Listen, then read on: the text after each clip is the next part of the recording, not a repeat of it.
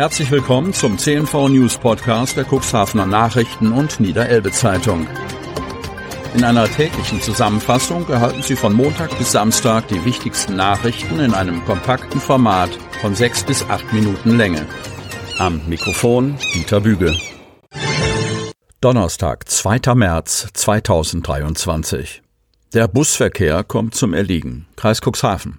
Jetzt greifen die Angestellten zum Druckmittelstreik. Im Tarifstreit um die Löhne stellen die Busfahrerinnen und Busfahrer die Arbeit ein. Das bedeutet, der öffentliche Nahverkehr im Kreis Cuxhaven kommt zwei Tage lang in großen Teilen zum Erliegen. Die Gewerkschaft Verdi ruft für Donnerstag und Freitag, 2. und 3. März zu ganztägigen Warnstreiks auf. Ausschlaggebend sind die ersten Verhandlungen für einen neuen Lohntarifvertrag zwischen dem Arbeitgeberverband Nahverkehr Niedersachsen, AVN, und Verdi. Betroffen ist auch das gesamte Verkehrsgebiet der KVG Stade, die einen Großteil des Busnetzes im Kreis Cuxhaven betreibt. Aufgrund des Streiks ist mit einem flächendeckenden Ausfall des Linienverkehrs in allen Verkehrsgebieten der KVG zu rechnen, teilte das Verkehrsunternehmen am Dienstag mit. Ausgenommen seien lediglich die von anderen Unternehmen im Auftrag der KVG geleisteten Fahrten, vor allem in der Schülerbeförderung. Im Cuxhavener Stadtgebiet fahren keinerlei Busse, in den Samtgemeinden Landhadeln, Hemmoor und Börde-Lamstedt nur wenige. Die Arbeitnehmerseite wolle mit dem Warnstreik ihre Forderung untermauern, verdeutlicht der Cuxhavener KVG-Mitarbeiter Rolf Horeis, der Teil der Tarif- und Verhandlungskommission ist. Er und seine Verhandlungspartner streben eine Gehaltserhöhung der aktuellen Busfahrerstundenlöhne von 3,50 Euro an. Die Arbeitgeberseite hatte eine Lohnsteigerung in Höhe von 6,5 Prozent monatlich angeboten, was laut KVG-Mitarbeiter Horeis einen Zuschlag von nicht einmal einem Euro auf den aktuellen Stundenlohn ausmachen würde. Für Horeis war eine Niederlegung der Arbeit jetzt unumgänglich. Es muss etwas passieren, damit wir uns Gehör verschaffen. Das war mit Reden nicht machbar. Die KVG betont hingegen in einer Pressemitteilung, die Forderung der Gewerkschaft von 3,50 Euro mehr pro Stunde bedeutet eine Anhebung um circa 24 Prozent gegenüber dem Status quo. Eine solche massive Mehrbelastung könne von der KVG nicht ohne entsprechenden Ausgleich im Rahmen der bestehenden Verträge mit den Aufgabenträgern geleistet werden. Es mag vielleicht bessere Menschen geben, die einen noch wichtigeren Job ausüben, aber die Busfahrer untereinander sind alle gleich, betont Horeis mit Blick auf das Angebot der Arbeitgeberseite, das er mit den Löhnen in Teilen Deutschlands vergleicht. Er verweist darauf, dass die KVG-Fahrerinnen und Fahrer aktuell zwischen 14,37 Euro und 14,85 Euro brutto pro Stunde verdienen. In anderen Bundesländern bekommen die Fahrer aber 17 Euro und mehr. KVG-Mitarbeiter Horace schließt nicht aus, dass es in naher Zukunft zu weiteren Streiks kommen könnte. Am 9. März kommt die Tarifkommission und die Arbeitgeberseite erneut zur Verhandlung zusammen. Erst Entmachtung, dann Rücktritt. Cuxhaven.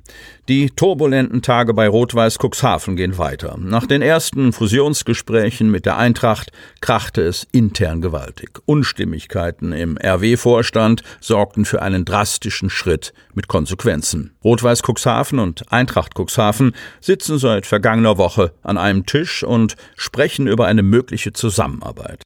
Der zweite Vorsitzende von Rot-Weiß, Bernd Köpke, sprach von einer guten Atmosphäre.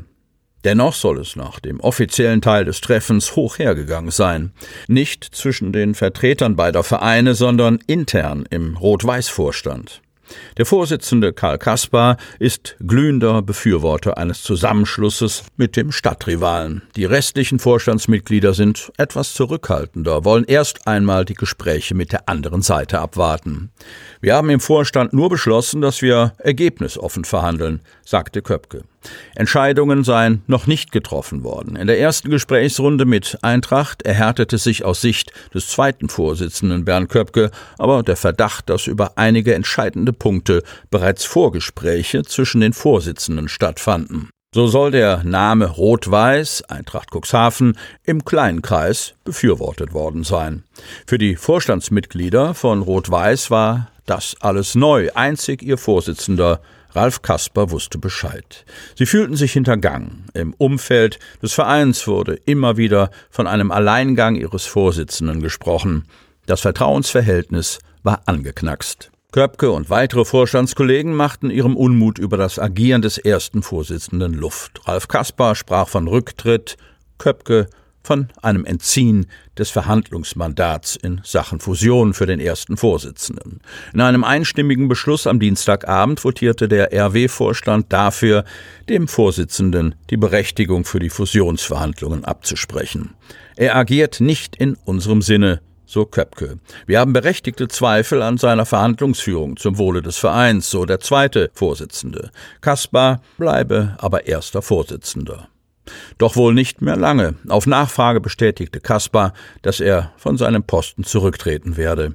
Die nötigen Schritte hätte er schon eingeleitet. Er wolle aber keine schmutzige Wäsche waschen. Ich bin nach wie vor der Meinung, dass es das Beste wäre, sagte Kaspar. Arbeitslosigkeit in der Region steigt leicht an. Kreis Cuxhaven. Wie für den Februar üblich ist die Zahl der Arbeitslosen im zurückliegenden Monat leicht angestiegen. Im Bezirk der Agentur für Arbeit Stade waren 16.230 Personen arbeitslos gemeldet. Die Arbeitslosenquote betrug 5,2 Prozent. Der regionale Arbeitsmarkt zeigt sich weiterhin robust. Die üblichen jahreszeitlich bedingten Einflüsse dominieren und die Zahl der Arbeitslosen ist im Februar minimal angestiegen. Auch in früheren Jahren verzeichneten wir in den Wintermonaten Anstiege, erläutert Dagmar Fröhlich, Vorsitzende der Geschäftsführung der Agentur für Arbeit Stade. Im Vergleich zum Vorjahresmonat sind aber 1265 Personen mehr arbeitslos gemeldet. Es wurden jedoch etwa 25 Prozent weniger freie Stellen gemeldet als noch vor einem Jahr. Die Unternehmen spüren weiterhin die Auswirkungen des Ukraine-Kriegs in ihren Planungen für Unsicherheit, Sorgen, Materialengpässe und unterbrochene Lieferketten und der steigende Bedarf an qualifizierten Fachkräften. Sie hörten den Podcast der CNV Medien. Redaktionsleitung Ulrich Rode. Produktion Win Marketing, Agentur für Text- und Audioproduktion.